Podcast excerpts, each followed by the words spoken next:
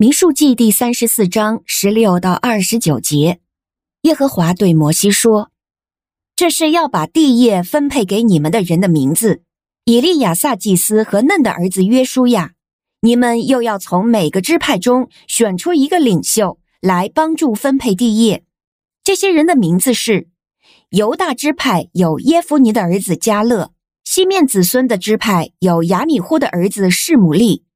便雅悯支派。”有基斯伦的儿子以利达，但子孙的支派有一个领袖，是约利的儿子布基；约瑟的后裔马拿西子孙的支派有一个领袖，是以弗的儿子汉涅；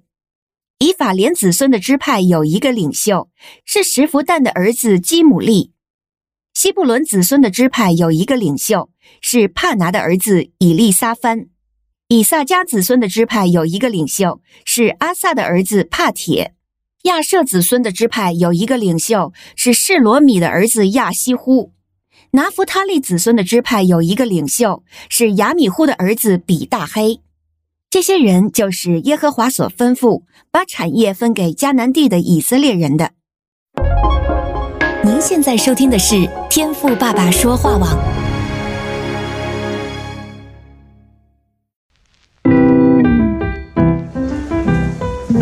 美好的一天。无论你是在早上、中午还是晚上，向您推荐一款能够滋养你灵魂的特调饮料。一会儿呢，就你和主，哎，对了，还有我，咱们一起来品尝这专属于我们的尔梅尔独享杯吧。我是周牧师，今天我们要继续来看民数记的三十四章，我们要读的是后半段十六到二十九节。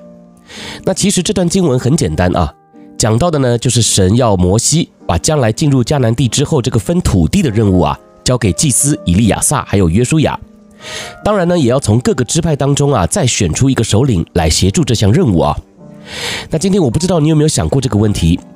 就是哎，这不就是分个地吗？那为什么还需要这么多人来做这件事呢？反正就上帝说谁要住哪，哎，那他们就住哪里就好了，有必要找这么多人吗？好，那我刚开始啊读到这段记载的时候啊，确实也会觉得好像没有必要找这么多人来做这件事啊。但后来仔细想想，哎，这个分配土地的任务啊，虽然确实也没有这么复杂，但是啊，上帝之所以要这样安排分配的目的，就是要让以色列民知道，这块地啊，不只是神所赐给他们的，更是呢，也要他们透过彼此陪伴来经营的。你要想啊，这群以色列百姓过去呢，在埃及做了四百多年的奴隶啊。再加上又在旷野啊漂流了将近四十年，那今天眼看着就要承受这份神所应许给他们的产业了。他们呢，想必在建造家园，对于要开始进入一个全新的生活会有点生疏啊。就像呢，有很多的更生人，当他们戒了毒或是出狱了之后啊，面对要重新回到社会上生活，确实啊也会面临一些挑战，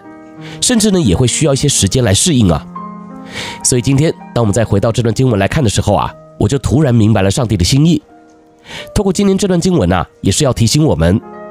有时候面对一个新的开始，我们确实啊也会需要陪伴，不管是我们自己需要，还是你身旁的人需要啊，神呢就是要我们借由彼此陪伴，来让我们能够先站稳脚步，哎，这样呢才能够好好的来享受这份祝福，对吧？我还记得啊，我刚刚到美国的时候，也是人生地不熟的，语言不通啊，然后呢也没车，所以呢到哪里啊都需要帮助。说实话啊。当初我来的时候啊，确实也是带着期待来的。但是这里再好，我们呢也得要先站稳了，才能够好好享受嘛。所以感谢神啊，当初神呢就也预备了许许多多在我身旁帮助我的人，是他们呢陪着我一起站稳脚步的，以至于今天我也才能够渐渐的把当初的理想梦想化作能够实际好好享受的祝福。那今天你也愿意成为那个陪伴他人站稳脚步的人吗？透过今天经文的反思啊，也让我们来想想啊，过去的我们是如何领受到他人的帮助还有陪伴的。那今天你是不是也愿意回应神的呼召，去成为那位成全别人并且帮助他人站稳脚步的人呢？